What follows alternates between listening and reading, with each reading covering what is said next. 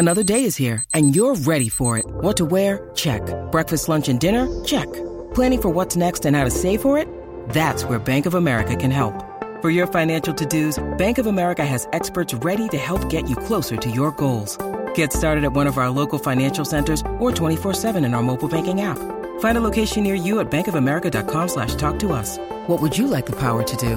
Mobile banking requires downloading the app and is only available for select devices. Message and data rates may apply. Bank of America and a member FDIC.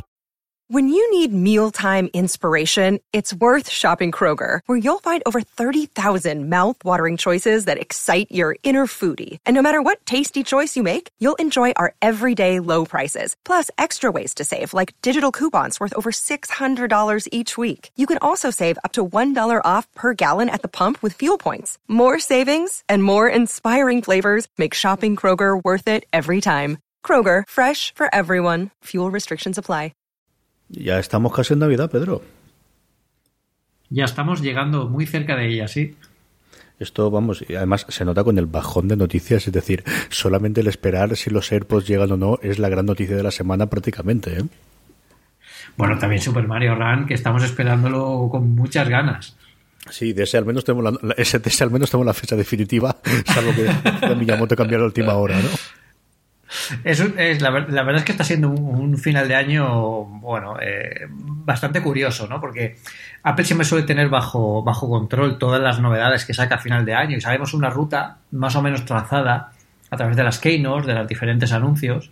Pero claro, este año sí que se han juntado que los AirPods se, van a, se están retrasando, que eh, tenemos una fecha que nos la dieron el 7 de septiembre para un videojuego súper esperadísimo de, de Mario eh, que va a salir el 15 de diciembre y es un poco raro. Apple Pay apareció por sorpresa. Bueno, si leísteis Apple Esfera no, no fue tan sorpresa. Eh, el, el, el, 1 de diciembre, en fin, eh, está siendo un año, un año bastante, bastante interesante. Vamos a comentar prácticamente todo lo que ha dicho Pedro en los últimos minutos y alguna cosita más que tenemos a lo largo del programa. Eh, yo creo que empezamos con follow-up y empezamos antes del gran follow-up que es eh, comentar tu artículo de MacBook Pro eh, como continuación del último programa en el que analizamos o que comentamos cómo estabas haciendo la review de, del 13 y el 15. Si podemos hablar un poquito de la noticia que saltó ayer, confirmada por el propio Miyamoto, de que eh, Super Mario Run va a necesitar, al menos para dos de los tres formatos de juego, que es lo que anunciaban, una conexión a Internet constante que por un lado es una cosa fastidia y lo tiras, eh, a mí me tiró bastante para atrás y me sorprendió mucho, y por otro lado es el signo de los tiempos. Pedro, es que los cacharros tienen que estar conectados sí o sí siempre. Claro, y eh, debería ser una cosa que ya no nos sorprenda, porque en el futuro va a pasar mucho más. Al final los videojuegos, eh, si queremos que, que, que, que, estén en cierta medida vivos, pues tienen que conectarse a Internet para, bueno, pues para eh, eh, ver nuevos retos, nuevas recompensas, a ver el progreso en tiempo real. Son, son, son tiempos en los que Internet ya no debería ser un obstáculo o algo, o algo eh, bueno, pues de, de, segunda, de segunda fila. Aquí el problema es, por ejemplo, me contaban en la oficina que, claro, había gente que quería poner el Super Mario Run en un eh, iPod Touch. Entonces, claro, si el iPod Touch está dentro de la Wi-Fi sí que tienes internet, pero si te lo quieres llevar por ahí, pues ya no vas a poder jugar a Super Mario Run en un, en un, en un Touch. Eso ese pues, puede ser que sea el único hándicap ¿no? que, que, que, tenga, que tengas en esto, pero bueno, que a Nintendo ha sacado un juego de Super Mario para, para ellos, no vamos a ponerle muchas pegas, no sea que todavía se arrepientan y digan, no, pues venga, pues no lo queréis, pues nada, no lo llevamos, no pasa nada. Él mismo decía en la entrevista que, que era una forma que Nintendo quería prevenirse contra la posible piratería y de esa forma hacer llamadas constantes al teléfono. Yo creo que vuelve a ser, pues eso, la, la idea de que Nintendo está metiéndose una cosa totalmente desconocida para ellos, que es no controlar el ecosistema, no controlar la máquina y todo lo que puede hacer dentro de lo que le facilita la App Store y, hombre, hombre, la que yo creo que será una relación especial la que tengo con Apple. Es decir, no creo que tenga que pasar la misma vicisitudes que cualquier desarrollador para poder ponerla dentro de, de, la App Store, pero aún así, bueno, pues todo lo que han podido hacer lo van a hacer, ¿no? A, a ver cómo funciona. Yo creo que sí que habrá follón en los aviones, habrá follón en algún otro lugar en el que eh, por causas normalmente de transporte no puedes hacer, en los metros, ¿no? En los lugares que no tengas cobertura, que de repente sí. el juego no funcione. De un juego del que esperan vender bastante por las, por las cifras que están y, y se van a reclamar, saber cuáles son esas cifras de venta, Pedro. Claro, aquí al final es que hay, que pensar también en ellos. Están acostumbrados que durante toda su historia solo han sacado videojuegos para sus propias plataformas. Entonces ahora están yendo a casa de otros con, su comida, ¿no? Van a, van a una cena, pero por primera vez no lo hacen ellos en su casa. Entonces, quieren tenerlo todo tan bajo control y yo creo que incluso la conexión a internet ya es como tú dices para eh, bueno pues para intentar que la piratería no sea un problema o tal pero también incluso para ver cómo juegan los jugadores. Yo creo que es una métrica interesantísima para Nintendo. O sea están llegando a un mundo que es una plataforma de los teléfonos inteligentes a los que nunca han llegado. Yo creo que también Super Mario Run puede ser un poco un experimento para la compañía para ver cómo juegan cuándo juegan eh, eh, bueno, y qué, niveles son los que más gustan. O sea, yo creo que hay mucho anal, mucha analítica detrás del juego, más de lo que parece, y creo que va a ser, eh, bueno, uno de los que preparen el futuro de la compañía para, para próximos juegos. Yo creo que estaremos todos de acuerdo con que Nintendo, si este juego le va bien, posiblemente saque más, eh, bueno, pues juegos de sus personajes en, en, en estas plataformas y, debería ser así, ¿no? Evidentemente nunca van a sacar el mismo videojuego aquí que, por ejemplo, una Nintendo Switch, porque al final se estarían comiendo su propio ecosistema. Pero está claro que cuando saquen, eh, por ejemplo, yo lo comentaba también en, en la oficina, imaginaos un Zelda en, en, el iPhone o un Animal Crossing, eso puede ser espectacular. Y, y, bueno, es un poco, pues una medida un poco de novato, ¿no? En la plataforma, a ver, vamos a tener en control, vamos a ver lo que hacemos. A mí, fíjate, me recuerda mucho, eh, por de formación profesional, quizá, a las aplicaciones bancarias.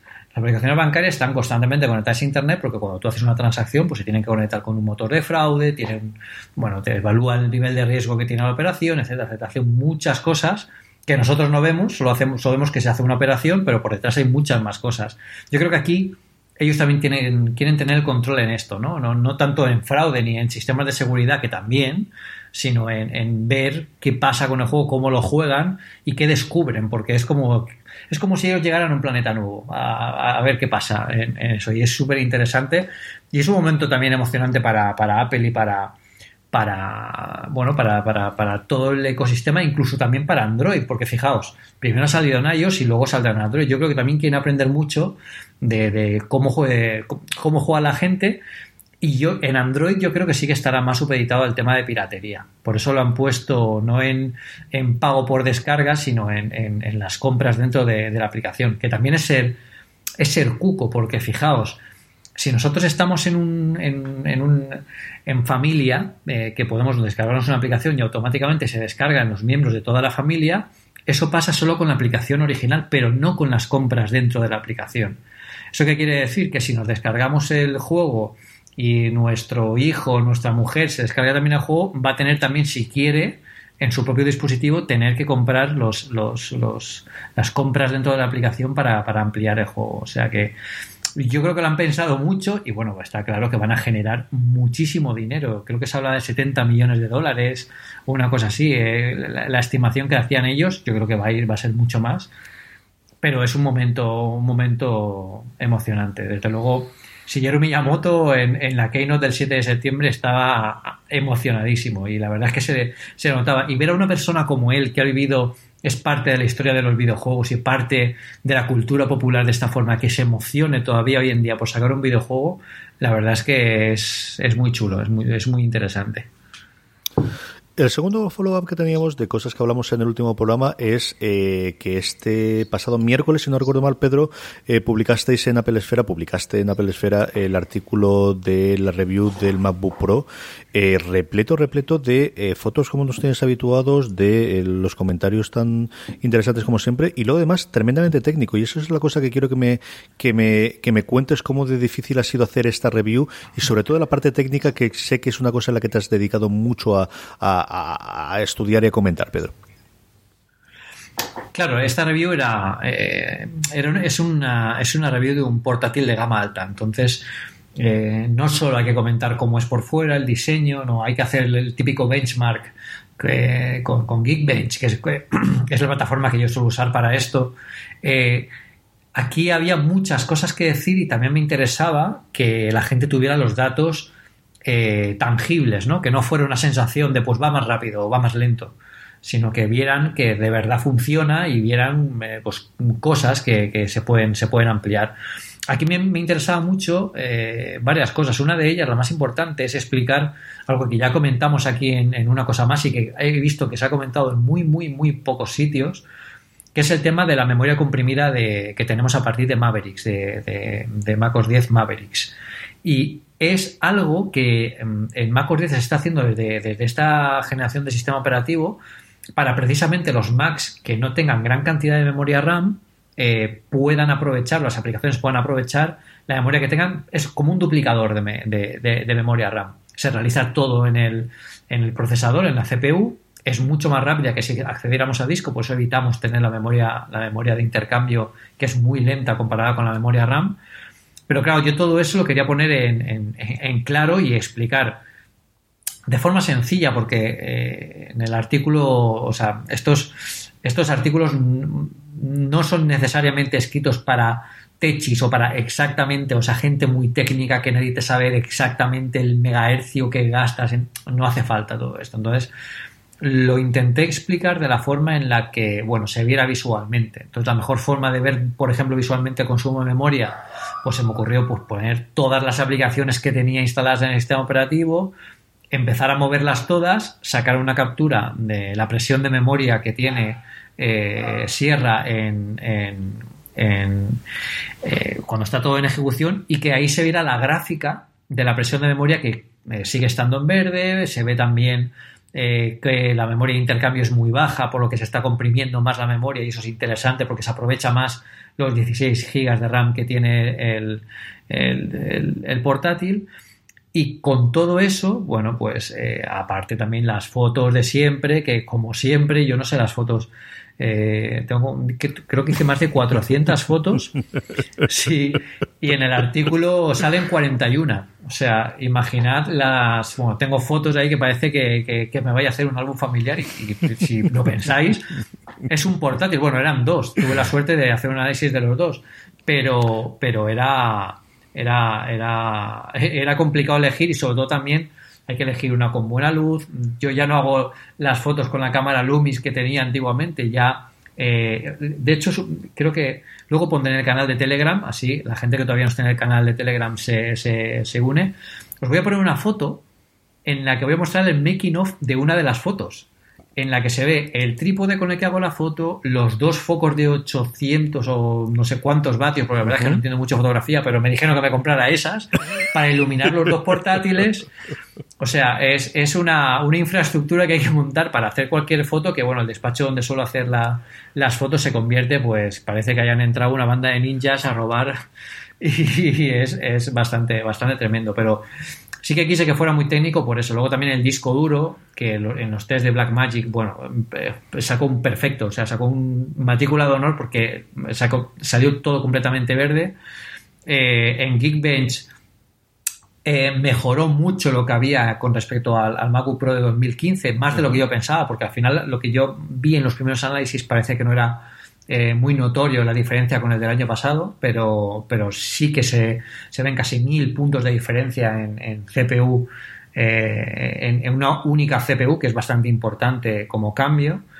Y luego la verdad que también me sorprendió mucho, por ejemplo, eh, la tarjeta gráfica integrada. Y aquí hablo del modelo de, de, de, 13, porque el modelo de 15 ya sabemos que tenía Radeon Pro, que bueno, se tiene que comportar bien. Pero en el modelo de 13 eh, pude jugar al Tomb Raider con. Además, puse también una gráfica comparativa, una, una, tablita donde se viera todos los settings que usé en cada juego, los frames por segundo que, se conseguía. Y la verdad es que los juegos van bastante, bastante mejor de lo que yo pensaba. Y al final eso fueron el Bioshock Infinite, el Tomb Raider y probé dos más que no puse en la review para no marear mucho a la gente, que fue el Alien Isolation y el eh, Homeworld también que es uno de mis juegos favoritos. Lo que pasa es que es muy antiguo. Ese no, no tiene sentido por la review porque los gráficos que mueve, aunque estuvieran remasterizados, eran, eran bastante, bastante más sencillos.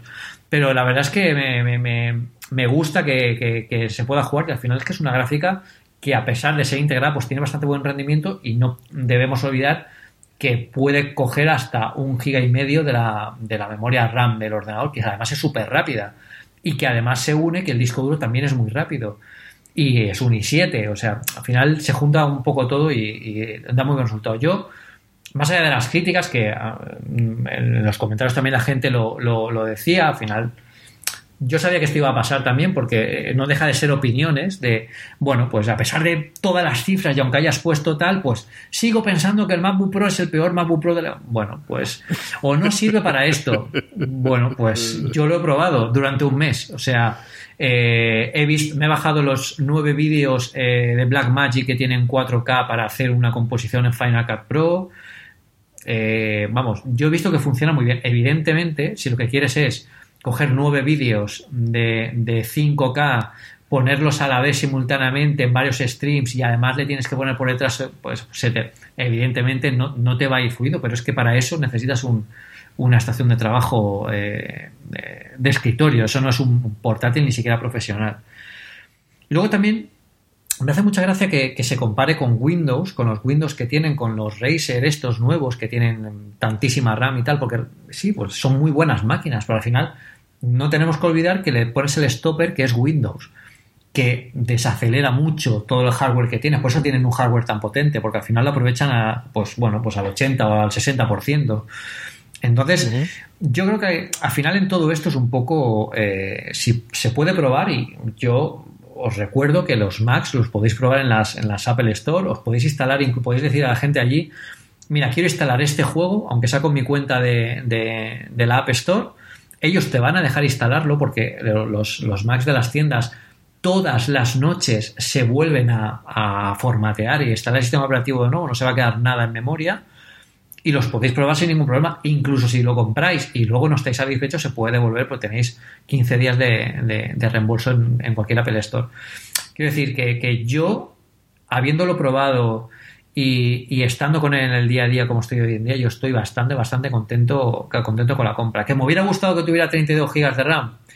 Yo no me lo hubiera comprado con 32 GB de RAM porque no creo que sea yo el target de, tantísima memoria. Estaría bien que lo hubiera, que hubiera tenido como, como una opción, pero no, no lo acabo de, yo no lo hubiera, no, lo hubiera comprado, se iría muchísimo de precio. Y también en el post explico por qué no tiene 32 GB de RAM, que no es una decisión de Apple, que es lo que la gente tiene que entender. No es que Apple llegue un día y diga voy a, voy a putear a la gente. Ahora no voy a poner 32 GB de RAM en el portátil. No, es porque el chipset que hay en ese momento que Intel les ofrece, si le ponen 32 GB de RAM o tienen que ampliar el espacio eh, para poder instalar el chipset nuevo y reducen la batería, que la batería en, el, en, este Mac sí que es verdad que es regular con lo que estamos acostumbrados con respecto al resto, o, no, pueden hacerlo de otra forma. El consumo es altísimo porque solo los chipsets nuevos son los que ya tienen el consumo más reducido de la DDR4. Entonces, bueno, es que son muchos parámetros. Y yo con lo que quería demostrar con ese artículo es que eh, eh, crear un portátil al nivel de ingeniería que tiene un MacBook Pro eh, no simplemente es que, bueno, tú es como si te hicieras una pizza con ingredientes. Ahora quiero 32 gigas, quiero esta de jamón, esta de queso, tal, y quiero, venga, ahora voy a recogerla a la tienda. Es cada vez que hacen un portátil de este tipo, lo tienen que hacer desde cero. No vale nada de lo que se, de lo que se, de lo que hayan aprendido antes. La experiencia vale para construir esto, pero tienen que rehacerlo todo. Tienen que rehacer la placa base, el sistema de ventilación, las teclas son nuevas, la pantalla es nueva, el disco duro es nuevo, el trackpad es nuevo, es que todo es nuevo. Entonces, eh, hay que ponerse un poco en, contexto. Y, Apple, para bien o para mal, se le pide muchas veces que haga lo imposible. Y eso es porque muchas veces Apple lo ha hecho. Entonces, eh, yo creo que ahora estamos en el handicap de que Intel no le está ofreciendo a Apple todo lo que Apple necesitaría. Esto puede dar lugar, yo creo que hablaremos en próximos programas seguro, de, la transición a, ARM y bueno, a, los, a, los, chips de, Apple cuando consigan ser tan potentes como, al menos como los, los que tiene Intel en el mercado. Y, y en definitiva, en definitiva lo veo bien. Comento también el tema de los adaptadores, que lo sigo sin ver un problema, de verdad. Yo es que uso el pequeñito este y ya está. Todo lo demás lo conecto con los cables que, que viene. No, no le veo tan, tanto problema. Sí que me gustaría, que eso no lo he puesto en el, en el artículo, pero, eh, pero sí que lo tenía que haber mencionado, que es cierto que quizás echo de menos la tarjeta, la memoria, la, la ranura de la tarjeta SD porque cuando conectas una cámara, yo entiendo también que este portátil que es para fotógrafos y para gente que está en movimiento, es mucho más cómodo tenerlo en el portátil, lo pones y ya está. Yo al principio pensaba, digo, bueno, hoy en día las cámaras ya tienen wifi, lo puedes conectar de forma inalámbrica, lo puedes conectar incluso por USB, porque todas tienen interfaz USB. Pero claro, no es la misma transferencia la que tienes por la, con la tarjeta conectada directamente al ordenador que la que tienes por USB. Entonces, eh, ahí sí que es cierto que si tú eres un fotógrafo y estás pasando 2.000 eh, fotos en RAW hechas a 16 megapíxeles cada una, pues te va a tardar bastante más y al final eso es trabajo. Pero bueno, yo lo he solucionado con, con, un adaptador que te carga la, memoria, es, como, una, como un pen USB normal y corriente, pero tiene una ranurita para ponerle la, tarjeta y ya está, funciona bien. Además es USB-C, que hay soluciones para, para, para, todo eso. También comento lo de la tecla ES, que no me acabo de acostumbrar a que sea a que no sea física. Hoy en día ya me, he acostumbrado un poco, ya ni lo miro mucho, pero los primeros días era muy complicado porque es como si tocaras la mesa, y no pasa nada, no, no tiene ningún feedback. Me gustaría que la barra, por ejemplo, tuviera sensación áptica también. Yo creo que en el futuro también se lo pondrán para, dar más sensación de tecla.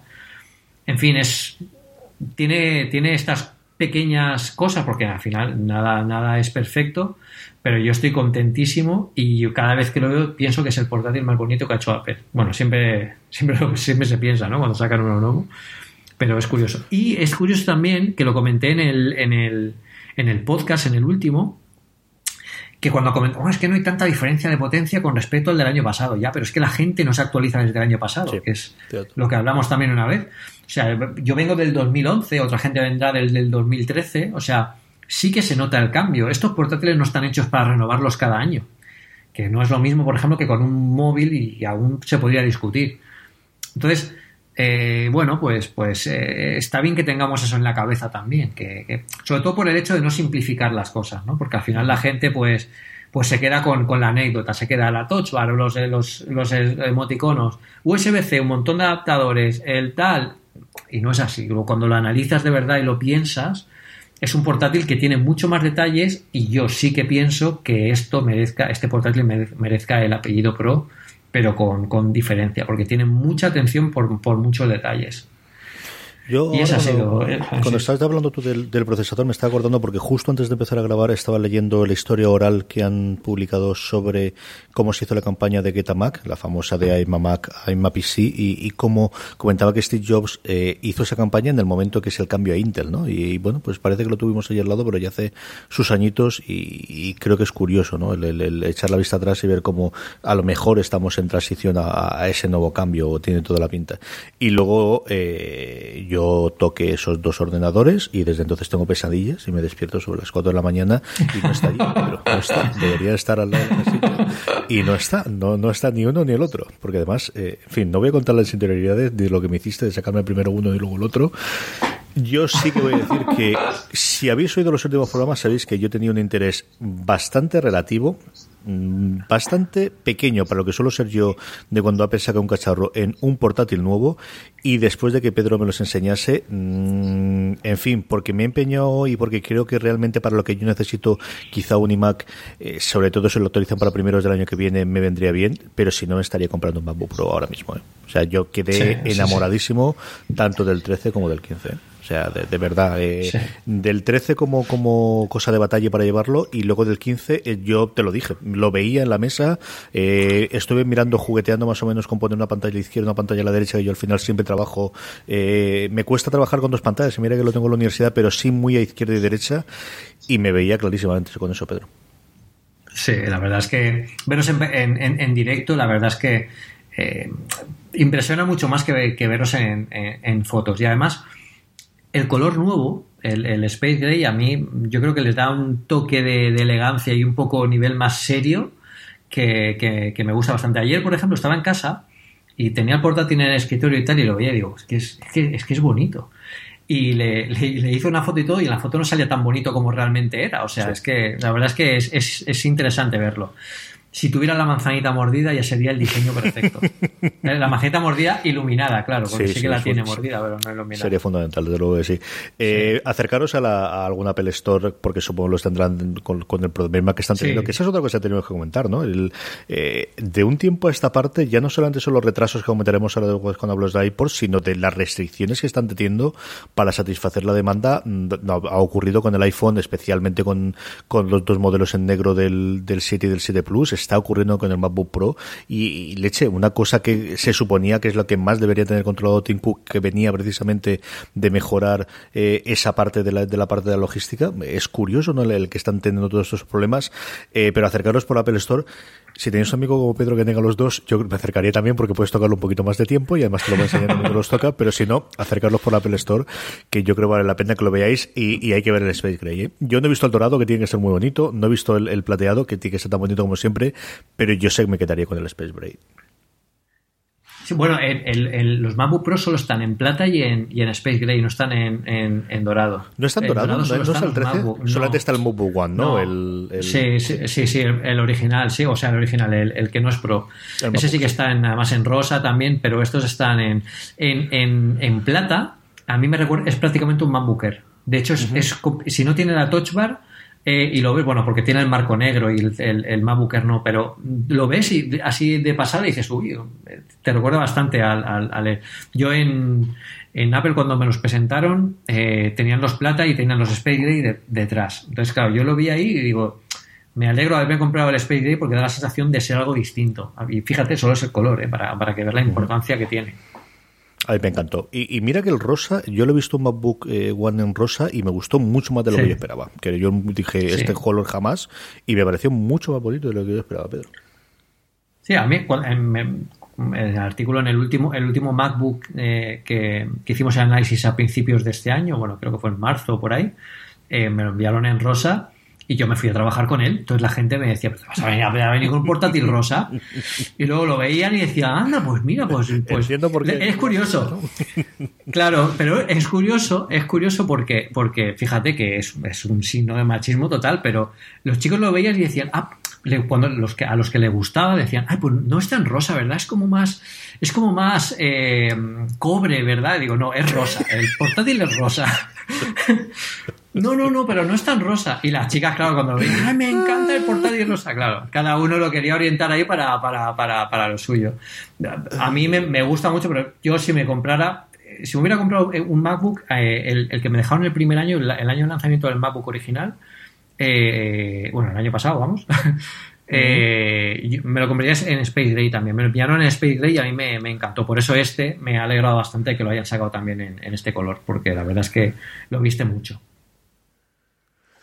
Sí, señor. Vamos con las noticias rápidamente antes de que vayamos al tema de la semana, que es hablar del desembarco de Apple Pay en España y, bueno, las cosas que hemos hecho y las fotos que nos han hecho con la presentación y estas cositas. Eh, una, y, de esto, eh, en fin, esta cosa que tiene Apple Esfera que publica de vez en cuando y que me, roba días y, horas. Hay una página web eh, que no sé si recomendar o no, Pedro, ese es de los problemas.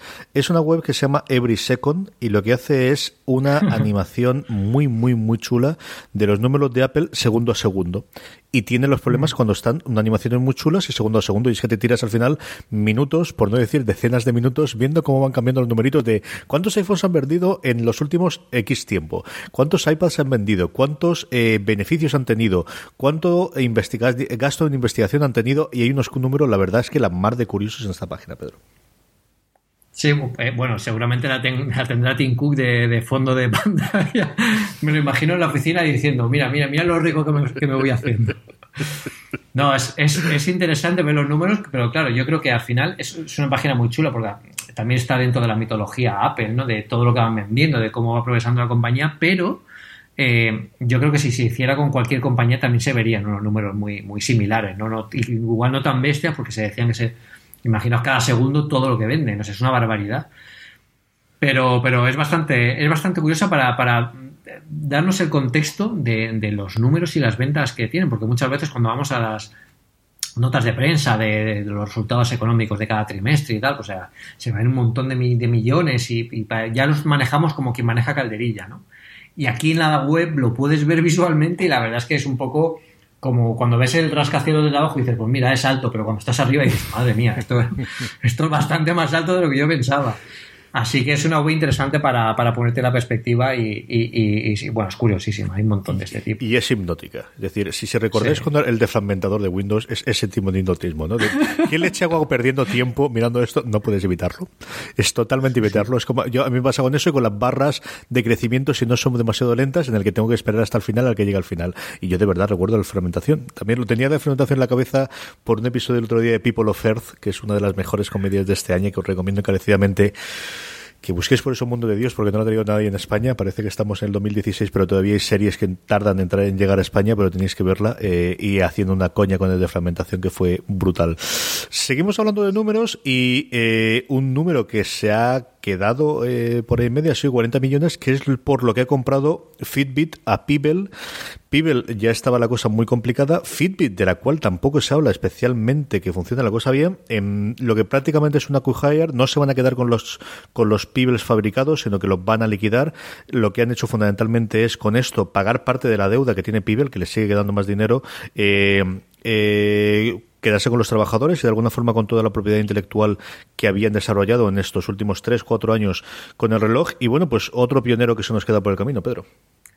La verdad es que es un movimiento muy, muy, muy, muy malo, muy malo. Yo creo que no sé si se han tenido en cuenta las medidas eh, que puede causar esto con, con, respecto a la gente, porque es una medida muy impopular, la de eliminar toda la gente que tenía reservado los nuevos, los nuevos Pibel que automáticamente, bueno, les van a devolver el dinero, evidentemente, faltaría más, pero eh, al final están matando una compañía y un producto para, pues bueno, pues básicamente, pues intentar eh, absorber un poco la, la, la, tecnología en, Fitbit, que Fitbit tiene una cosa y es que es un poco eh, amor-odio. A mí me pasa, yo llevo una Fitbit Aria, que no me haría falta, porque la verdad es que teniendo un Apple Watch no hace ninguna falta, pero bueno, al final tiene el rollo de competición con el ecosistema Fitbit, mucha gente tiene Fitbit y, y tal, pero les falta, sí que es cierto de que les falta, eh, bueno, pues el diseño, por supuesto tienen que mejorarlo en todos, yo, los que tienen heart rate, el, sensor cardíaco, eh, son enormes, a mí me resultan muy incómodos, luego las correas, que fijaos que es una de las cosas que no se habla mucho de, de Apple, los cierres de las correas. Yo estoy seguro que la gente que, hizo el Apple Watch se tiró como dos años solo mirando los cierres de las correas cuál tenía que ser el perfecto. Y se nota porque, por ejemplo, en Fitbit simplemente tienes que apretar dentro de, unas hendiduras en, una villa y, con eso ya se cierra. Pero claro, si se te engancha e, ese cierre en la ropa, en una camisa o algo, se abre y la pierdes. Eh, hay muchas cosas que pensar en, Fitbit. Creo que es un buenísimo movimiento que haya comprado Pierre porque es una fueron los pioneros ¿no? de los relojes inteligentes, fueron los que primero abrieron el debate sobre, sobre poner esto en la calle, pero matarlos no creo que sea el, mejor, el mejor método porque al final estás poniéndote en contra a toda la gente que amaba Pibel, que puede ser tu público potencial. Entonces, eh, habrá que ver lo que, lo que va a hacer Fitbit con ellos. Si lo único que querían era eliminar rivales o aprender de ellos, porque yo creo que deberían aprender aprender bastante. Yo creo que el CEO de, de, de, Pibel tiene bastantes buenas ideas. Quizás no supo ver lo que yo creo que, veíamos un poco todos, ¿no? Que el Pibel era un, un reloj hiper atractivo, fue mi primer reloj inteligente, el que, el que, yo tuve, pero eso e, estaba claro que iba a ser algo pasajero. Cuando llegaran los relojes más potentes, con pantallas a color, con sistemas operativos, eh, pues bueno, pues mucho más agresivos, el Pibel se tenía que quedar atrás, o se reinventaba de alguna forma o se quedaba atrás y aunque alimentó mucho el, ecosistema Pibel con pantallas a color de, tinta electrónica, que es algo muy novedoso, por ejemplo, el diseño, las pantallas siguen siendo muy pequeñas, los diseños eran lamentables, o sea, no, yo a mí yo no me gusta ninguno de los Pibel que sacaron, excepto el primero, que era, un poco tosco, pero era, era algo distinto, ¿no? Y yo creo que, bueno, si Fitbit aprende de ellos y consigue sacar algo de lo que de las ideas de, de Pibel estará bien. Pero bueno, yo aquí también creo que Pibel ha vendido un poco a la desesperada. Creo que hasta hace poco le compraban, hasta hace un año así, Pibel podría haber sido eh, vendida por 740 millones y ahora la han vendido por 40. Están un poco viendo que el barco se, se estaba tambaleando ya y que, y que poco más podéis hacer con el producto. Porque el, el, el Pibel Core, que tenía muy buena pinta también, pues yo creo que es un producto que la gente al final no acabó entendiendo, a pesar de que era muy buen producto. hay muchas cosas de, de, Pibel que se pueden ayudar mutuamente, pero lo importante es que Pibel no muera en el, en el camino. Es cierto que a todo lo pasado eh, todo esto es muy fácil de, comentarlo, ¿no? Y desde luego, si esas cifras que son las que hemos leído todo de por lo que se podía haber vendido la compañía hace un año, año y medio, son ciertas, es para, para tomárselo y pensárselo seriamente. ¿no? Creo que era un producto que, que eh, en su momento logró encontrar con un nicho geek logró funcionar muy bien gracias a Kickstarter. Kickstarter para cuando tienes...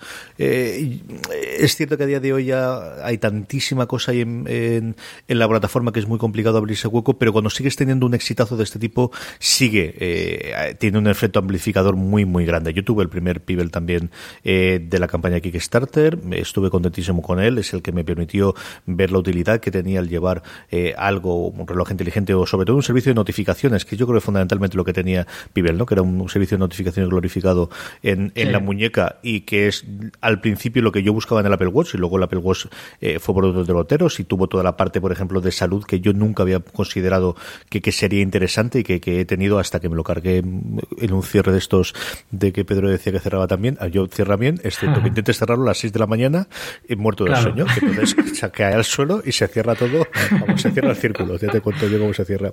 En fin, espero que Papá Noel o Rey, los Reyes Magos me estén escuchando y arreglen el problema, problema de que mi muñeca en este momento lleve, no sé de lo que llevo, creo que es un reloj de Lorena, un Citizen aquí en medio que robé el otro día y que al menos me da la hora.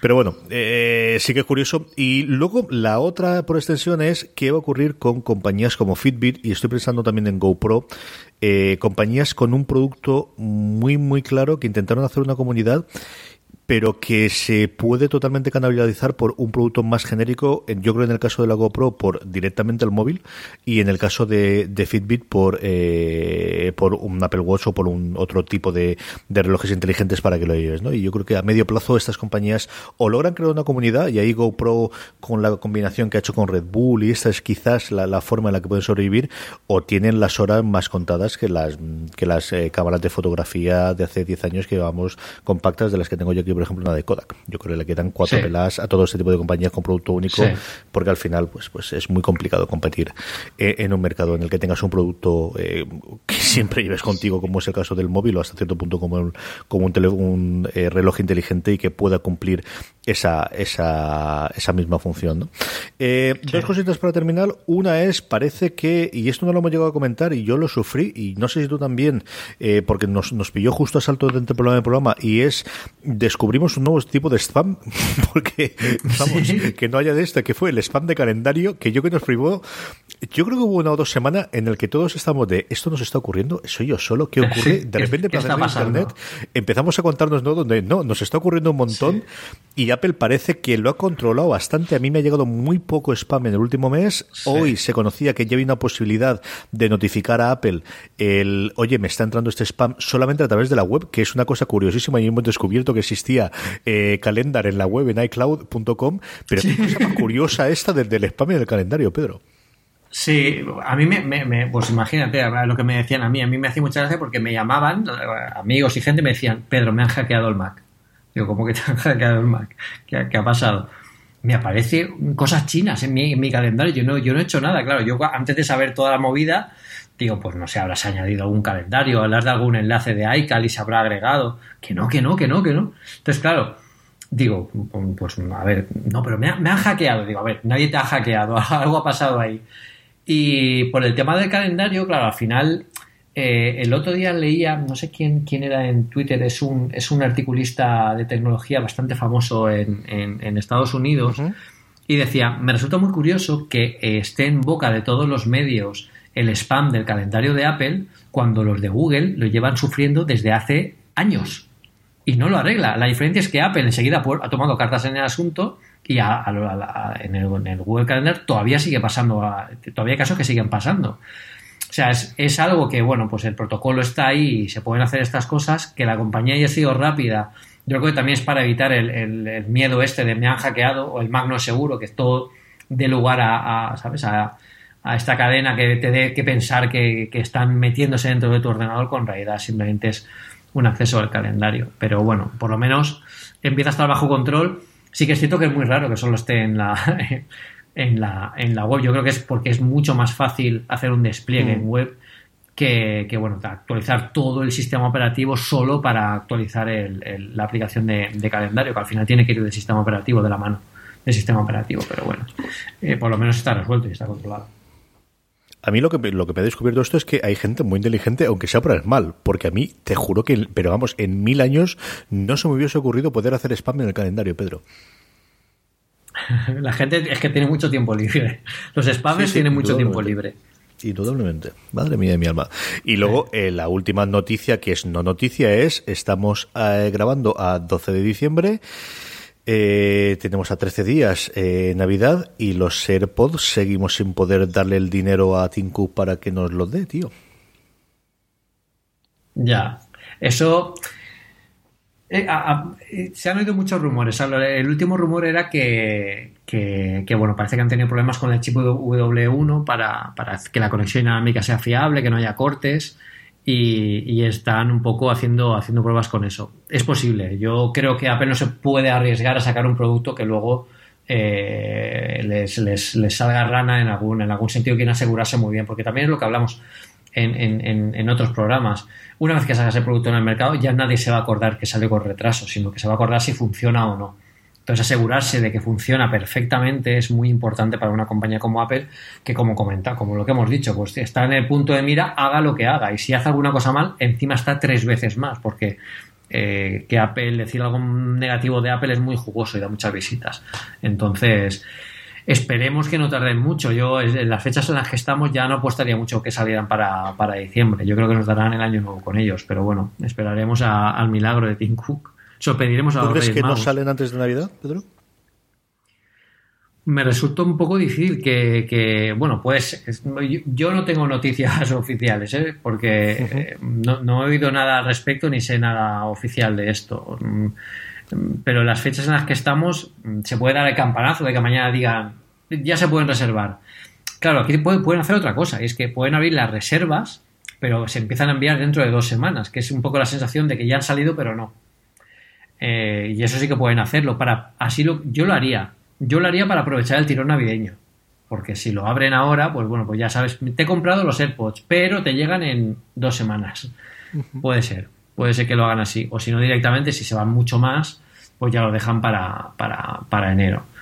Pero, pero bueno, la verdad es que estamos todos eh, deseando, deseando veros. Ángel Jiménez publicó una, una video review muy chulísima en, en, Twitter que, os, os, animo a que, a que la veáis. Él tiene unos, eh, unos de, de, bueno, de preproducción de, que, le enviaron para probar. la verdad es que las primeras conclusiones eh, bueno, pues Ángel las cuenta, las cuenta muy bien, así que echarle, echarle un vistazo para, por lo menos para tener un poco de contexto de lo que va a venir. Esperemos que podamos probarlo pronto.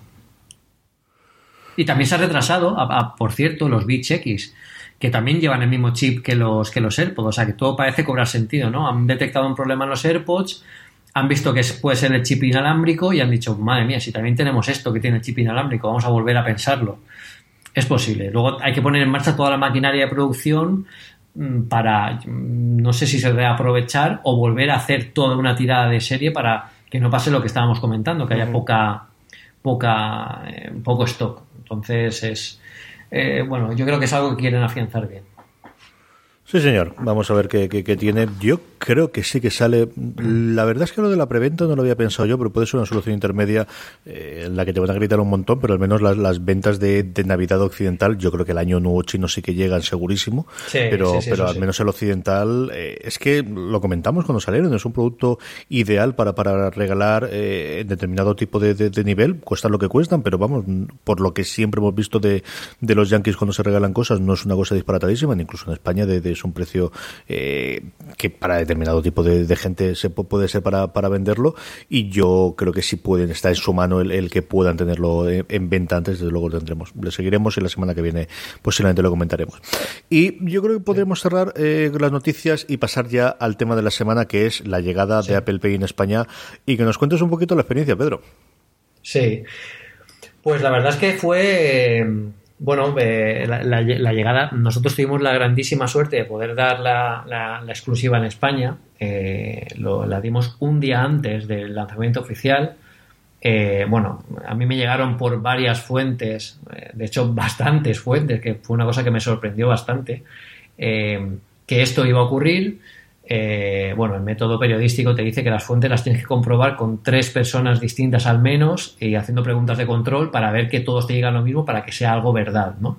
Yo lo probé hasta con cuatro y con cinco personas y todas me decían lo mismo, por eso me animé a publicar la noticia eh, sí que es cierto que un día antes, tampoco para no, bueno, para, que el lanzamiento no fuera tampoco muy diluido, porque anticiparlo sin saber muy bien si era cierto o no o tal, no, no, no, no lo quería hacer.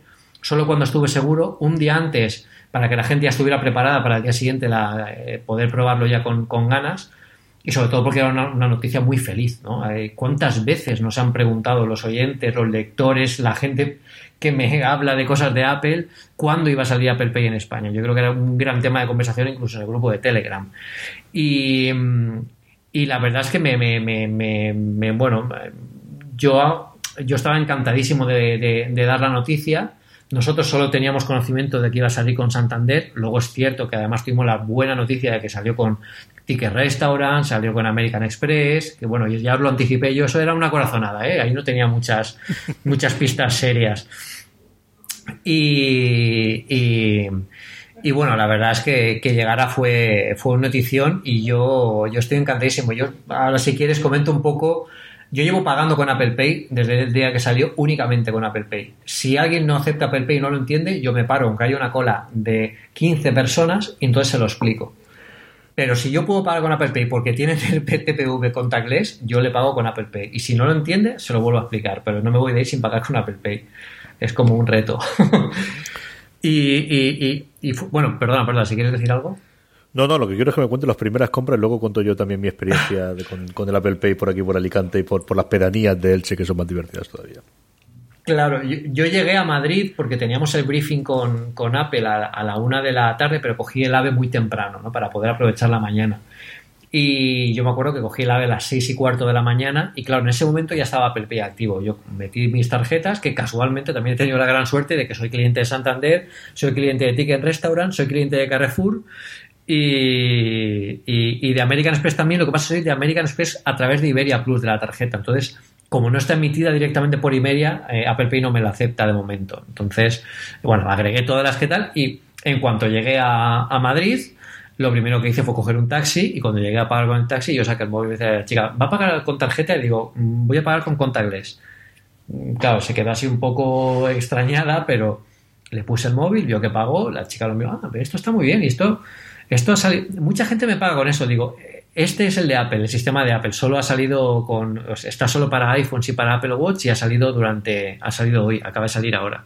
O sea que no se extrañes y tal. Muy bien. Luego en el Starbucks también sin ningún problema. Luego fuimos a otra tienda en la que no, no, tenían muy claro que eso era legal. Me dijeron, pero esto no, no puede ser legal. Yo le dije que sí, que era perfectamente legal. Que podíamos hacer la prueba de, bueno, pues ver las transacciones en el banco para que vea que efectivamente la transacción se ha hecho.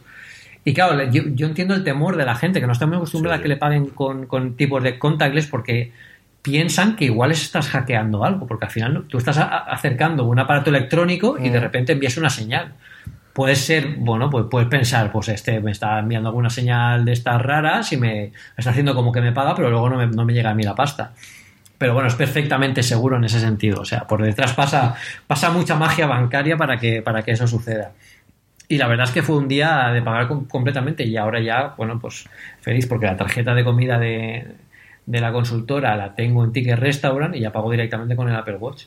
Yo era que tenía antes las tarjetas, yo no tenía ninguna tarjeta contactless. Bueno, la Carrefour sí que era contactless, pero las otras ninguna. Y siempre me decían, siempre que cogían la tarjeta y la ponían como si fuera contactless, a ver, y eso, no funciona, digo, no, no, es que esta no es. Pues ahora soy el del Apple Watch, ahora ya me conoce todo el mundo, cuando voy a pagar voy con la con el, con el reloj. Y, hay gente que no entendía lo que era, entonces yo recuerdo también en, un restaurante eh, eh, que me pusieron en esto y no, no, pero con esto no puedes pagar. Digo, no, sí que puedo, esto es contactless y tal. No, no, pero es que preferimos que pagues con tarjeta. Digo, ya, pero no te voy a pagar con tarjeta. O sea, te voy a pagar con esto. Si lo quieres te lo pago y si no, pues no te lo pago, lo que tú quieras. Y el chico se me quedó así, me dijo, pero ¿me están hablando en serio? Digo, que sí, que sí, esto es igual que la tarjeta. De hecho le enseñé la tarjeta para que lo viera, digo, esta es mi tarjeta. mira la imagen que hay aquí, mira la numeración. Digo, la he añadido. Digo, si quieres, incluso me borro la tarjeta y la añado para que veas cómo se añade. Me dijo el chico, no, no, no, págame, págame. y ya directamente con el teléfono, porque si lo hago con el Apple Watch, igual se piensa que es algo de magia. Directamente con el teléfono para que viera la tarjeta que aparecía en pantalla. Porque, claro, hay que. Yo os aconsejo que tanteéis un poco. Si veis que es una persona que está acostumbrada con ese tipo de cosas, a mí, yo he tenido muy pocos problemas, ¿eh? Prácticamente ninguno. Pero si ves que es una persona que no esté muy, muy acostumbrada a ver un móvil pagando, pues, o sea, este sistema es pagando con, dispositivos, pagad con el iPhone, aunque tengáis un Apple Watch. Porque, claro, en el iPhone, quieras que no, se ve la tarjeta, se ve cómo se efectúa el pago, se ve el, tick como que se ha efectuado y es, mm, bueno, prácticamente da más confianza, ¿no? Al final tú acercas el reloj, le das la vuelta y, no ves qué pasa. De repente ves que aquello ha apagado y no sabes si es que ha apretado el botón. Una, una vez me dijo, una persona de las que estaba en la cola. Dice, eso no puede funcionar. Eso lo que habrás hecho es pulsar con la muñeca el botón de aceptar o algo así para que se efectúe el pago. Dios, no, el pago no se, no se efectúa si pulsas un botón. O sea, tienes que pagar con algo, si no, no va. O sea, que son, son cosas curiosas, pero yo creo que, la gente, bueno, yo creo que la gente le ha gustado bastante. De hecho, nosotros cuando publicamos la noticia el día de antes, había un montón de gente que se quería cambiar a Santander, que eso es el gran éxito del banco. Al final ellos eh, han conseguido un nivel de engagement con, con, Apple Pay porque eh, consiguen que clientes que, bueno, pues igual no se planteaban cambiar de banco, pues se vayan con ellos solo por tener el sistema. O, por ejemplo, Carrefour Pass, que yo creo que es la jugada maestra. Carrefour pone el sistema porque son un producto neutro que puedes vincular con cualquier cuenta bancaria y puedes utilizarla. Además es gratuita, tiene un montón de, bueno, pues es muy fácil de, muy cómoda porque todos tenemos un Carrefour cerca y yo creo que es la, la, jugada maestra. O sea que fue, han sido, yo creo que es un producto, un producto muy bueno y creo, quiero que llegue también lo de añadir tarjetas de fidelización, añadir el DNI, pero bueno, para eso, para ahí sí que tendríamos, ahí se tiene que meter el gobierno y todo, o sea que para eso todavía, todavía nos quedará bastante. Lo veremos con el iPhone 17 o algo así seguramente. Mm, yo creo incluso antes, ¿eh? yo lo del DNI no lo sé, pero eh, es cierto que fue un fracaso absoluto, yo creo, de todo este yo tengo ahí dos almas. Yo creo que acuérdate el, intento este que tuvieron con la, el DNI nuestro lleva chip desde hace bastantes años. Se tuvieron sí. intento aquel de mandarnos a casa todos el lector de DNI. Yo creo que lo utilizan dos personas. Yo sí lo he visto utilizar en la universidad, pero más para las tarjetas de la universidad. Para con, yo creo que con eso de alguna forma fichan o, pueden utilizar el acceso a determinadas cosas en, con él a través del teclado. Y eso sí lo he visto utilizado sobre todo por el personal de administración y servicios de la universidad. Y no lo sé, no lo sé, Pedro. ¿eh? Mm, eh, la parte de, de, tecnología esa de policía de Hacienda siempre está muy bien, ¿no? Y Hacienda, por ejemplo, en España fue de los primeros sitios donde se pudo hacer todas las transacciones por Internet. Podría ser, ¿eh? No, no, no, no tengo de verdad las dos almas. igual llega muy pronto que igual legislativamente más complicado. Yo os cuento mi experiencia. Yo lo, tengo en el, en el iPhone desde el primer día. Yo tengo dos tarjetas metidas dentro. La American Express de Renfe, que sí que se permite y que me saqué, bueno, pues en parte por esa conexión que decía Pedro y en parte porque realmente yo al final eh, utilizo bastante Renfe para ir a Madrid, eh, pues yo creo que una vez al mes o cada dos meses como mucho. Eh, y luego en los cercanías de por aquí digo, pues mira, tengo que hacerme una tarjeta, ¿por qué no? Y luego Santander. Yo sí me abrí la cuenta 1, 2, 3, sobre todo por el colegio de las crías, porque la devolución del 3% de las cuotas de las crías es una cosa interesante y de hecho me pagaba todas las comisiones de sobra. Eh, tengo esas dos. Entonces, ¿cuál ha sido mi descubrimiento? A mí nadie se ha extrañado de que pagase con el, con el móvil. No sé si por la publicidad, que yo creo que se ha hecho una campaña muy grande inicialmente del Santander y más recientemente de Carrefour, porque estoy viendo los medios tradicionales, sea en radio, que yo solo oír radio convencional por las mañanas, o eh, en periódico, yo sí que leo El Mundo y de vez en cuando algún periódico más en papel, y la típica, pues lo, hablamos también en el grupo de Telegram, ¿no? Es decir, al final el Santander tiene comprado determinadas páginas de todos los periódicos y el asunto es si decide meter a Fernando Alonso o meter a, eh, en su momento cuando tenía la liga o meter otra publicidad o meter ahora la de, la de Apple y desde luego desde el 1 de diciembre le está dando mucha caña al Apple Pay para ponerlo y más recientemente Carrefour. Yo sí me ha ocurrido que American Express da bastantes problemas a menos aquí en Levante y en mis pedanías en comprar especialmente los supermercados, que de hecho creo que solamente día de los tres yo he ido a Consum, a Dialprix y a Día, creo que lo único que he podido comprar es en Día La único momento en el que he tenido un, no problema, pero vamos, en el que mm, ha pasado precisamente lo que decías tú de, de me voy sin pagar fue en el de Alprix, porque la tía me dijo, gracias, ya está, y le salió a los dos segundos que la, operación había sido denegada y me tocó no volver a la, porque no había llegado a salir a la tienda, pero casi casi, y pagar, que pagué inmediatamente con el Santander y arreglado. Otra cosa curiosa que tiene es cuando entras en Wallet, porque no puedes hacerlo desde el acceso, el acceso es inmediato, doble eh, clic, pones el pulgar, te detecta, de verdad es una velocidad alucinante. He pagado también en, super, en mm. restaurantes, en varios sitios más y online también con, con alguna de las tarjetas. Todavía no he podido probar Apple Pay online, eso sí es cierto, porque los compras que he hecho sobre todo en Amazon y alguno más que todavía no la tiene instalada. Una de las curiosidades que tiene es eh, cuando clicas sobre la tarjeta dentro de Wallet te aparece la última transacción que has hecho, que está muy bien para poder verlo, y luego posteriormente, si entras en información dentro de la tuya, tiene dos partes las tarjetas, una información con teléfonos, con contactar, con el nombre, con todo lo que son los datos generales y luego todo en transacciones. Yo, por ejemplo, en American Express me aparecen todas las transacciones desde noviembre, así que deben ser todas posiblemente de las que no están liquidadas en el último pago que se ha hecho o puede que sean los las 10 últimas y luego te lanza a la aplicación de American Express si quieres tener más información.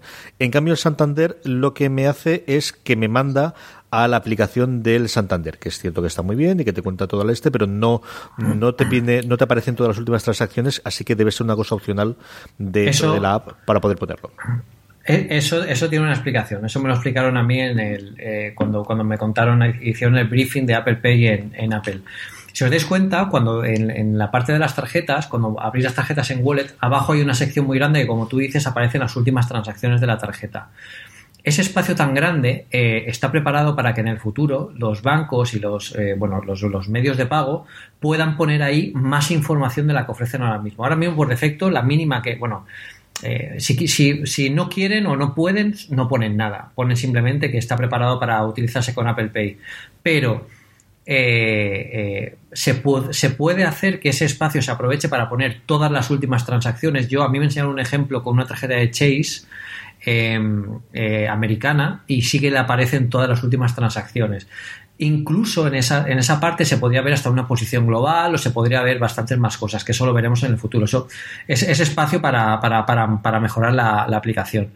Y luego ellos pueden, eh, cuando entras en cada una de las tarjetas, hay una parte que pone transacciones, en algunas te envían a la aplicación para que la abras y ahí ve las transacciones y en otras sí que ves ahí directamente las transacciones. Pero eso ya depende del, ban bueno, del banco, del backend bancario, eh, son, son muchas cosas. Pero digamos que el sistema tal como lo tenemos ahora mismo en España con las tarjetas eh, es bueno pues es lo mínimo que, que, bueno para funcionar con la última transacción que también está muy bien eh, pero en el futuro todo eso se puede actualizar para que vaya mostrando más, más información de, de la parte del backend bancario y se vean más transacciones y, y, más información para, para, para, eso. O sea que eso, eso cambiará. Dicho eso, es decir, eh, cómodo no, comodísimo. Yo, eh, estas cosas de ¿por qué vas a hacerlo sin las tarjetas? Mm, pruébalo. es que no hay más, ah. razón que esa. Es decir, pruébalo y luego me lo explicas. Sí, y, por cierto, que comentabas lo de pagar con Apple Pay en web. Yo lo probé para el artículo. Si, si, bajáis, si vais al artículo del, del análisis del MacBook Pro, veréis que he hecho una, bueno, que casi hago una compra por internet. Eh, me costó un poco porque cuando encontraba una tienda, según la nota de prensa de, de, Apple, eh, Apple Pay estaba disponible en, un montón de tiendas españolas, como por ejemplo Zara, eh, bueno, en Etsy también, que es una tienda, no es una tienda española, pero estaba disponible. Eh, habían bastantes tiendas, pero por ejemplo, yo que quería probarlo con Zara, eh, ah, yo no encontré. Yo estoy registrado en la, en, la, en la, tienda online de Zara y a mí no me salía la opción de Apple Pay. Y ya tenía configurado el wallet del, del MacBook Pro con las tarjetas, porque es importante saber una cosa, y es, el iPhone aquí no manda.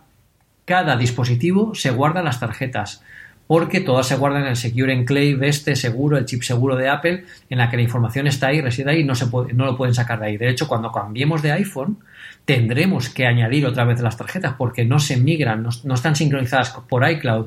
Las tarjetas están donde tú las has añadido, no hay más, para que no se puedan clonar, etcétera, etcétera. Entonces, eh, si alguien tiene un iPhone, por ejemplo, 5, eh, 5S eh, y un Apple Watch, puede tener Apple Pay porque puedes añadir las tarjetas directamente en el, desde la aplicación del Apple Watch del iPhone 5S. no desde el wallet del iPhone 5S, que no te va a salir la opción, sino desde la aplicación del Apple Watch del 5S. Y se añadirá la tarjeta directamente al, al Apple Watch.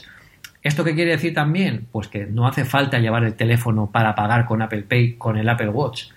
No hace falta tener internet para pagar con Apple Pay, porque en realidad es como si estuviéramos emulando una tarjeta física. Las tarjetas no tienen conexión a internet.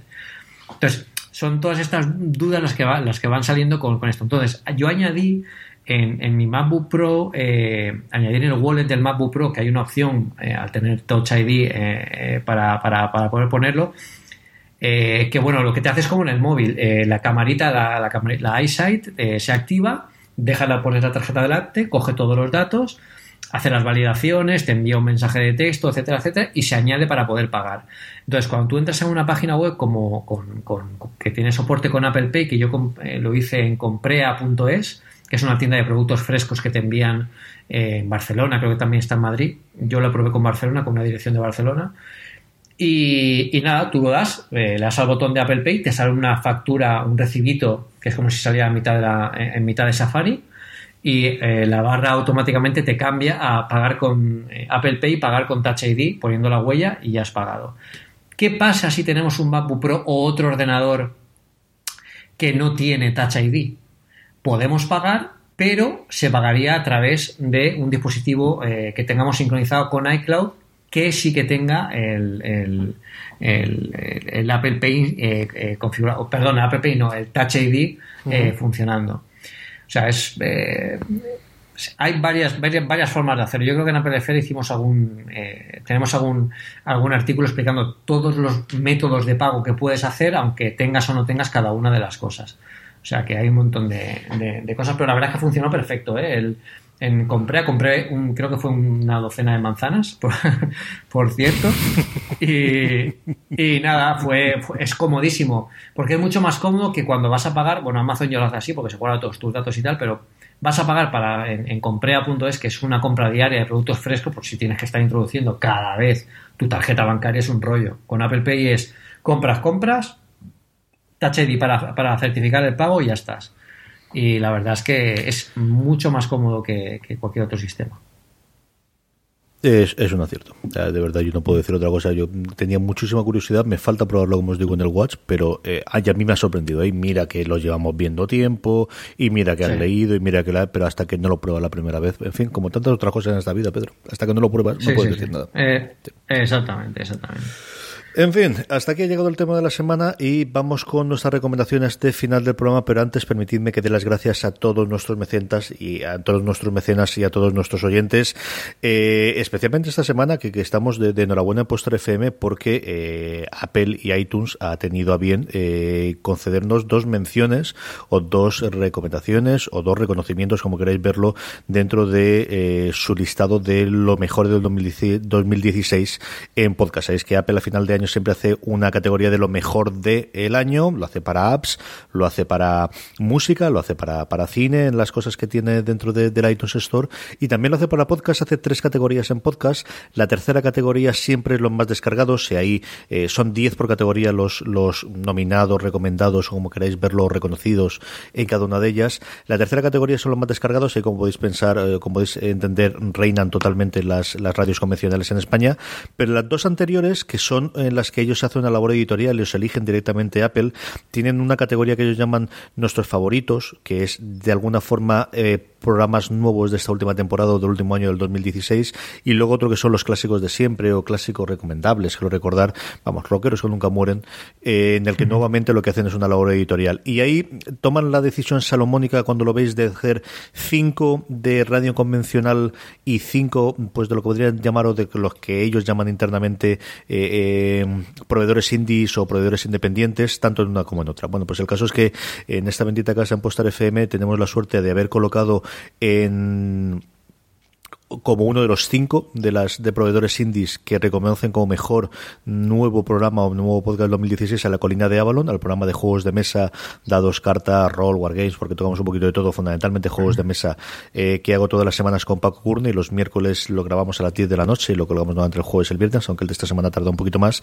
Y luego eh, fuera de series, que al final es un poquito la, la madre del, de donde sale todo Postar FM, el programa clásico, además en su décima temporada que nos ha hecho mucha ilusión a Jorge, Don Carlos, a mí, que nos hemos llevado la, nominación o reconocimiento en la segunda categoría, en la categoría para podcast eh, antiguos, en una cosa que, para qué lo voy a negar, nos ha hecho muchísima ilusión, nos ha molado un montón. Vino de Apple, pues más todavía, ¿no? Y haciendo el programa aquí. Y la verdad es que está muy bien, Pedro. Yo estoy con el pecho henchido, como diría mi hermano. Muy, muy merecido, hombre. La verdad es que es un programa, es un, un, programa clásico. El otro día me comparaban fuera de series con Sataka, porque al final Sataka también fue quien inició un poco todo el proceso de creación de la empresa dentro de Weblos SL y es un poco la imagen ¿no? de, de todos y es un programazo. O sea que hay que estar muy orgulloso y que te lo reconozcan así. Es un buen fin de año. Estoy muy, muy contento. Y con el funcionamiento de la colina de Avalon, por lo que os digo, porque al final montar Posta de FM ha sido un esfuerzo y ha sido una, una inversión de tiempo y modestamente de dinero. Y el que, bueno, se reconozca con uno de los nuevos programas que lanzamos en febrero de este año pasado, la verdad es que también nos da un, un cierto, bueno, pues eh, empuje para seguir adelante, ¿no? Eh, esta parte para decirlo, pues eh, para agradecer a todos los oyentes, que al final, hombre, si no estuviesen los oyentes, no llegaríamos a que Apple nos pudiese reconocer ahí, y a nosotros a nivel interno, a todos los mecenas, ¿no? Sabéis que eh, esas, todos vosotros, eh, los mecenas, los 15 mecenas que tenemos actualmente en, una cosa más, que mes a menos aportan desde un euro al mes para hacer cada vez más y mejores cosas en la cadena, y en concreto en una cosa más, pues nos ayudan muchísimo.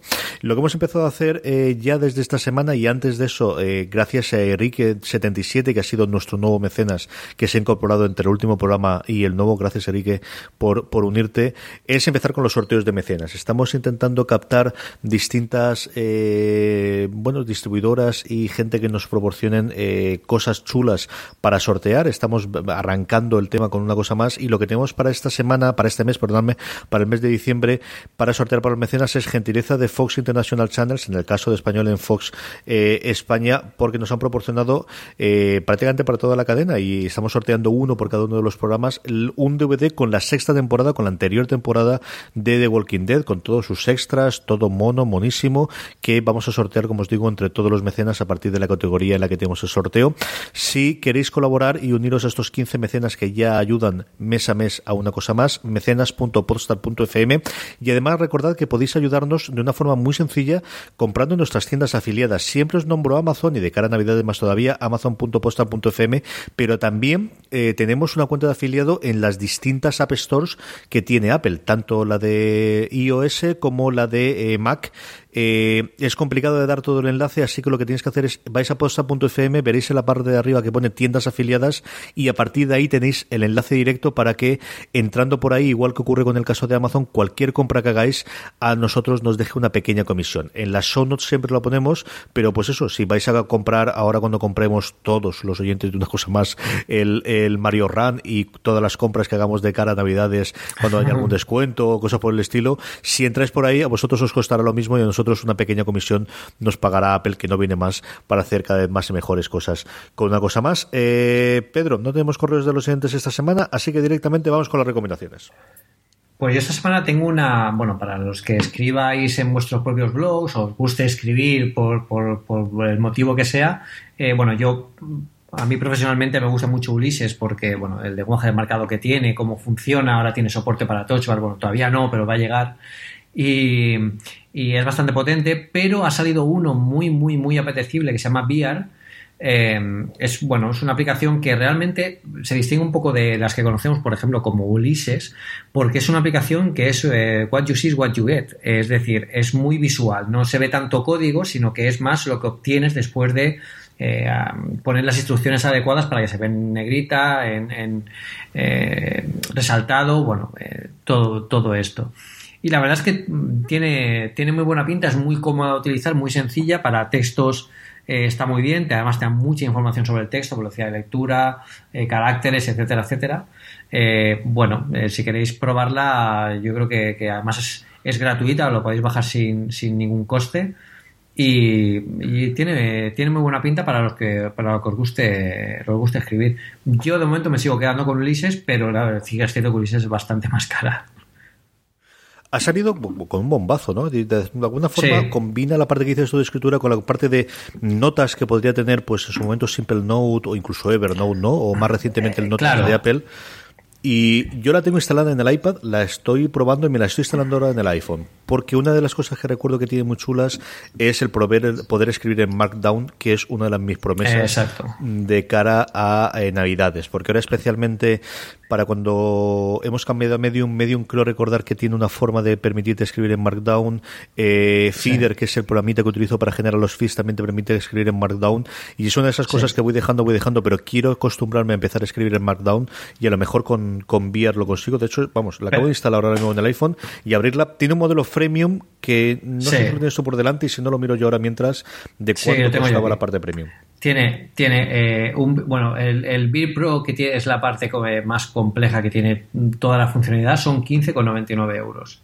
De todas formas, Carlos, si tú quieres aprender Markdown, no pasa nada. El próximo análisis de 8.000 palabras, eh, yo, te lo, yo te lo dicto y tú me lo escribes. Porque, claro, yo, esas 8.000 bonitas palabras que veis en los artículos, yo os escribo además con, con Markdown, quiere decir, poniendo sus códigos, sus tal, que todo esto eh, por, eso, por eso me gusta tanto que el teclado sea cómodo. es, importante. pero, pero este, este, está muy bien porque eh, todo el, el, Markdown lo hace con combinaciones de teclas. Se ve en las capturas, eh, se verá que es muy, muy fácil. Y yo creo que es muy visual. te sigue poniendo lo que, por ejemplo, los, los parágrafos te los marca el H1, H2, te lo marca de forma visual, pero a la vez lo estás viendo en cómo va a quedar.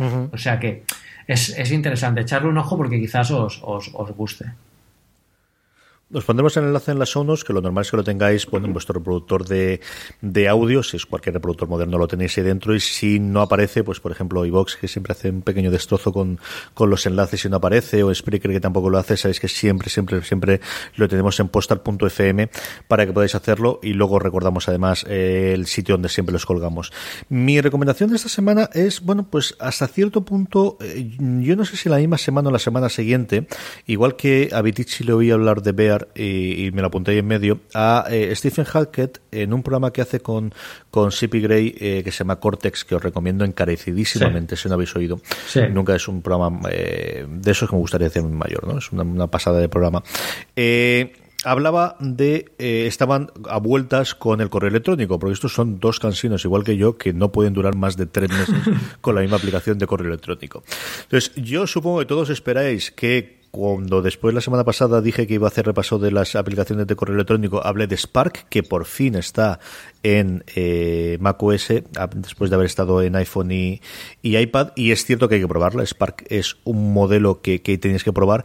A mí me gusta, pero tiene una cosa en el que me sigue tirando para atrás y es que el, que lea me baje abajo la eh, creo que es un buen sistema para los que están acostumbrados a tener mucho correo eh, leído pero dentro de la, de la, bandeja de entrada yo odio tener correo en la bandeja de entrada es algo superior a mis fuerzas. Y entonces el modelo que tiene Spark dentro de que me gusta y me gusta mucho cómo funciona y creo que funciona de vicio la aplicación en el Mac y de verdad probarla eh, no me acaba de matar. En cambio sí que como digo Hackett comentaba una curiosidad de una aplicación que solamente está para iPhone y es el gran problema que tiene para mí y es que no tiene aplicación a día de hoy ni para iPad ni para, eh, para el Mac que se llama Notion, N-O-T-I-O-N. Y es un cambio sobre el sobre paradigma de, correo que esto siempre suena muy grandilocuente y dices, bueno, una app que morirá a los cuatro meses. Y es posible, es muy posible. Yo no os digo que no. ¿Cómo funciona Notion? Notion tiene tres pestañas en la parte de abajo y todo funciona a partir de ahí. Como siempre, añades todas sus cuentas de correos, tienes un inbox único, que es algo que hace todo el mundo menos Google, que tiene los inbox eh, por separado. Entonces, eh, de izquierda a derecha nos encontramos con uno que se llama Mail y es un sobrecito con más o menos una sonrisa, una pestaña intermedia que es la más curiosa, se llama Radar, eh, radar y la última que es Gente o People. Mail tiene una cosa curiosísima y es el eh, mediante inteligencia artificial, trata de detectar cuáles son los eh, correos que solamente quieres leer el titular y posiblemente lo vayas a archivar y cuáles sí que de alguna forma tiene cierto interés. Los que tienen cierto interés te pone el fondo en blanco y espera que los abras para que los leas de una forma normal, puedes responderlos y ya está. Lo más curioso que tiene es en la parte de abajo a la derecha un eh, botón, mejor dicho, un redondel, un círculo en morado con un numerito dentro.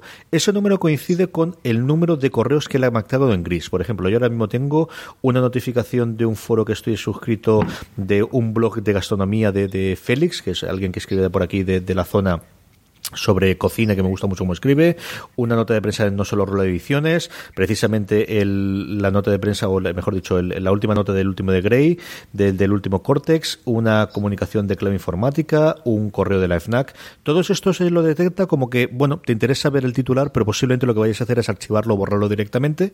Y entonces no tienes más que coger ese circulito, que en este momento a mí me parece como un 6, arrastrarlo la izquierda y automáticamente todos esos los archiva. Esto es maravilloso, Pedro.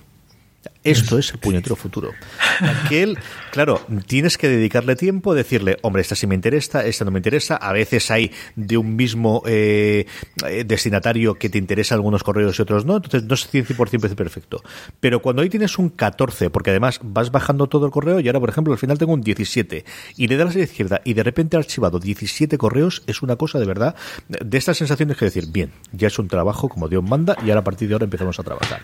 Es como brujería eso, ¿eh? Sí, sí, sí, sí, sí, sí, es una cosa loca, ¿eh? De verdad, yo la primera vez que lo hice dije, no puede ser esto, esto no puede ser verdad.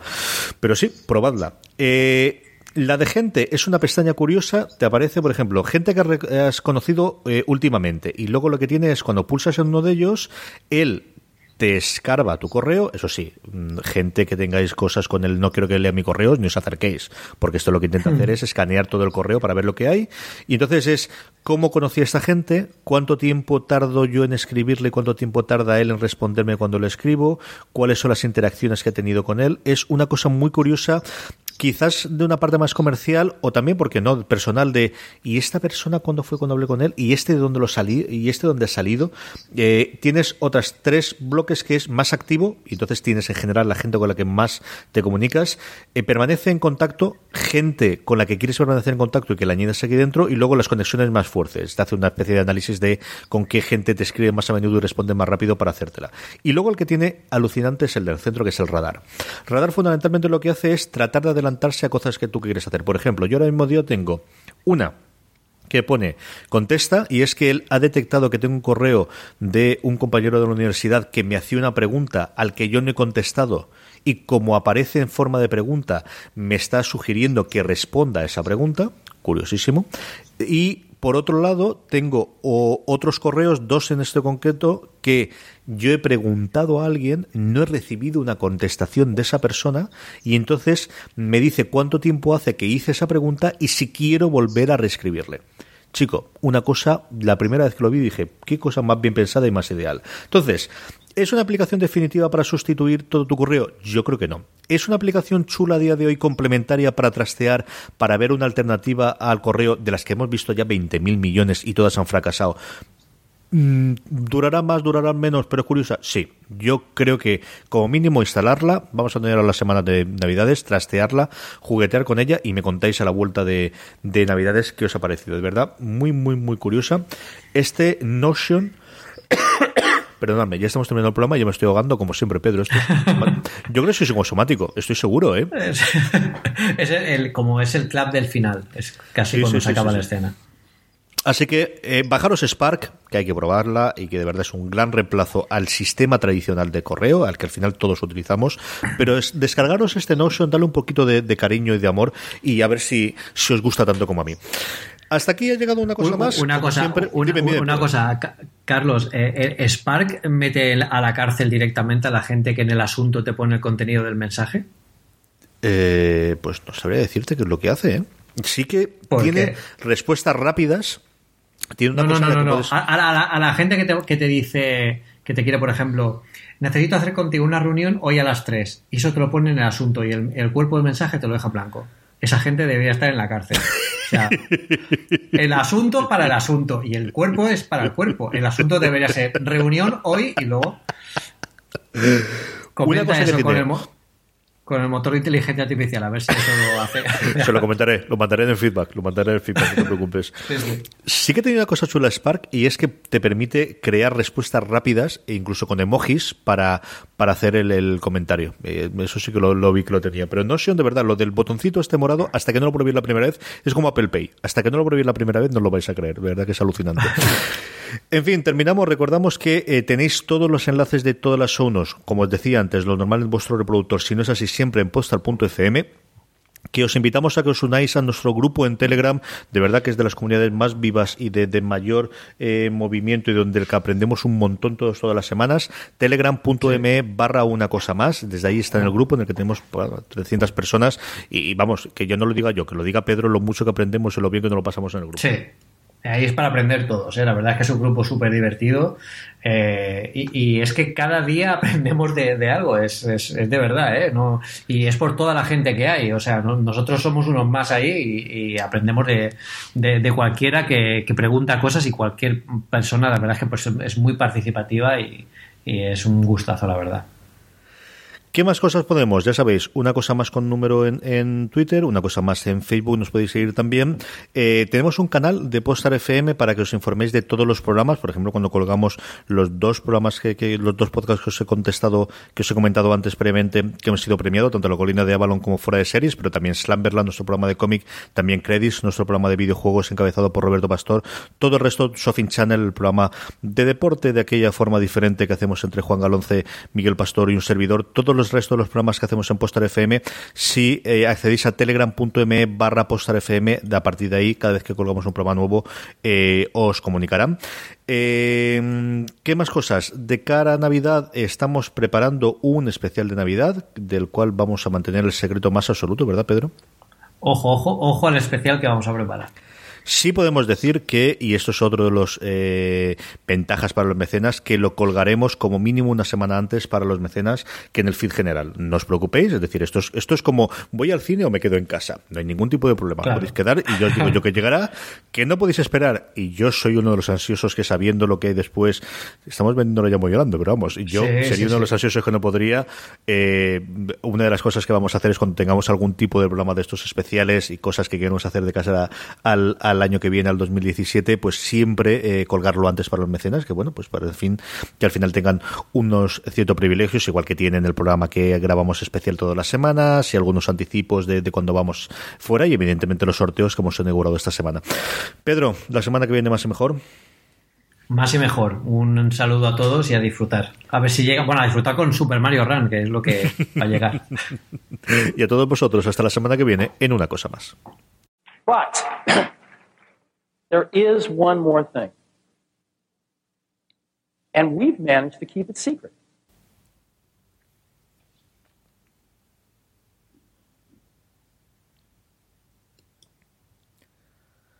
Pues muy bien, ya está. Bueno, se, se nos ha ido a una hora y veinte. Una hora y veinte llevamos hablando, el programa será una hora y diez, ¿no? ¿Seguro? No sé. Yo, yo, creo que no, ¿eh? Yo creo que no hemos tardado tanto, ¿eh? ¿No? ¿No? Una, hora y, cinco, una hora y cuarto, así se va te has dado cuenta que ¿eh? últimamente siempre tardamos una hora y cuarto como mínimo de programa, ¿no? Ya, ya, ya. Y eso que no había, no había mucho que hablar. El día que saquen algo de verdad... Eso va a ser terrorífico. El otro día me pasó a mí con, con, con, Francis Arrabal. hemos empezado a hacer ahora uno de fuera de series que se llama FDS Streaming, con la idea de hablar pues, de Netflix y de... ¿Lo has oído? Sí, sí bueno, no lo he oído aún, pero lo he visto, lo he visto. Mi firme propósito cuando le dije a Francis, y digo, Francis, vamos a ver, aquí podemos hacer uno cada 15 días y entonces podemos irnos a la horita. Eh, claro, el problema de 15 días es que al final, sobre todo Netflix, ya no te digo nada si desembarca Amazon y Hulu y empieza a entrar más gente y tal, eh, tiene pinta de que va a haber noticias todas las semanas y una cosa que a mí me apetecía hacer mucho era un ranking que fuese cambiando semana a semana en función de lo que la gente está viendo. Yo creo que es una cosa que puede dar vidilla y tal, ¿no? Bueno, bueno, en fin, todo ese rollo puede decirte de, vamos a intentar hacer, yo creo que sé, 25, 30, 35 minutos, ¿no? Una hora 30. Ostras. Una hora treinta de piloto. Sin tener respuesta del público, sin tener entrevista, sin tener nada. Pues, y hoy me decían, vamos a intentar hacer una hora. Francis, déjalo. que sea lo que Dios quiera, vamos a hacer el tiempo que sea y ya está. Así cuando tengamos después anunciantes, pues mira, tenemos más bloque porque tenemos un montón de contenido, podemos poner tres o cuatro anuncios intermedios. Porque vamos. Qué Qué fuerte, qué fuerte. Pero bueno, sí, es que al final es lo que toca. Sí, sí, lo te que pones, te pones. Es lo que hay.